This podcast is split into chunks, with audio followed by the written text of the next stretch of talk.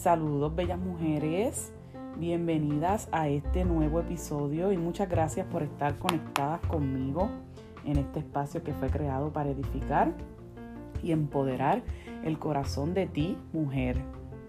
El tema de este podcast eh, lo quise llamar Mujer, ¿qué valor tienes? ¡Wow! ¿Qué valor tenemos como mujeres? Si nunca te han dicho que vales oro, pues hoy vengo a decirte cuánto vales. Y lo más importante, cuánto vales para Dios. Hoy vengo a decirte cinco verdades que tienen que ver con el valor que tienes. Si nosotras las mujeres pudiéramos entender quiénes realmente somos ante los ojos de Dios, no andaríamos buscando tanta aprobación de otras personas, aún de los que están más cercanos a nosotros, nuestra familia y nos libraríamos de muchos problemas y muchas situaciones. Así que vamos a comenzar. Y el punto número uno es, eres amada por el hombre más maravilloso de todo el universo.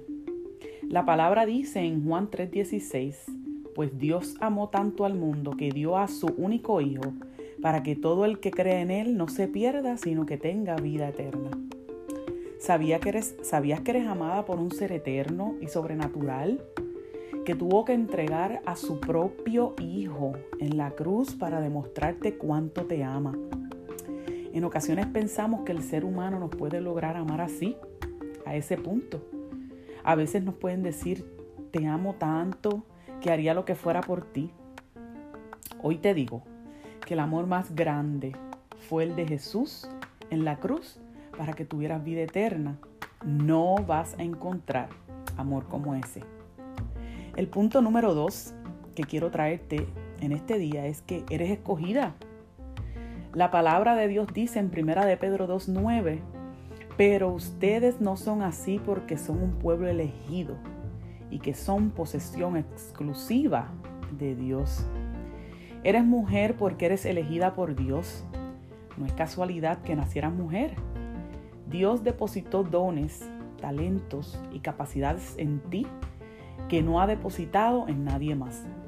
El ser mujer conlleva muchas responsabilidades que no todos pueden manejar. Sabes que puedes hacer muchas cosas a la vez y te sientes como si nada. Pues por eso, porque eres simplemente mujer.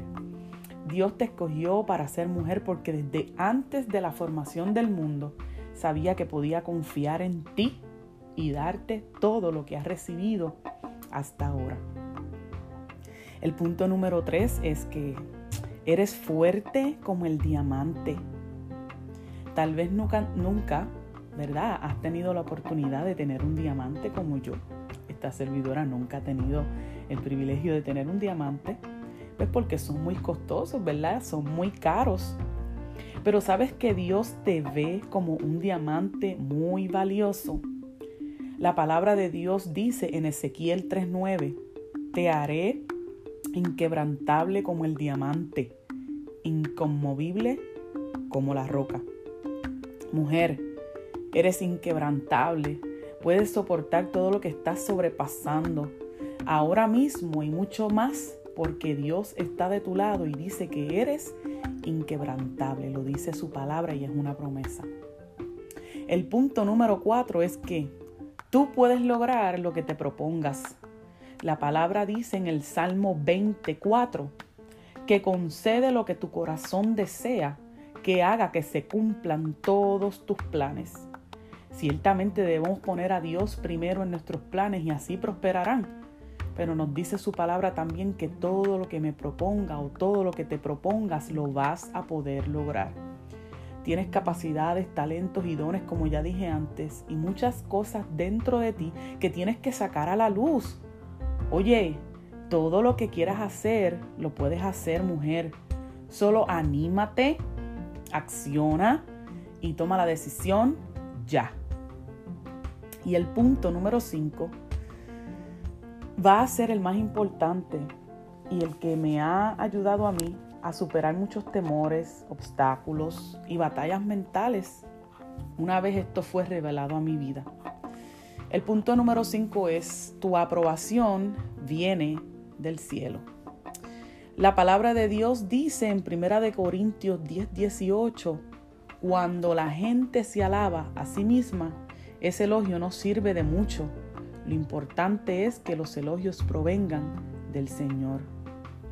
No debemos esperar la aprobación de los demás porque eso va a detener nuestro progreso.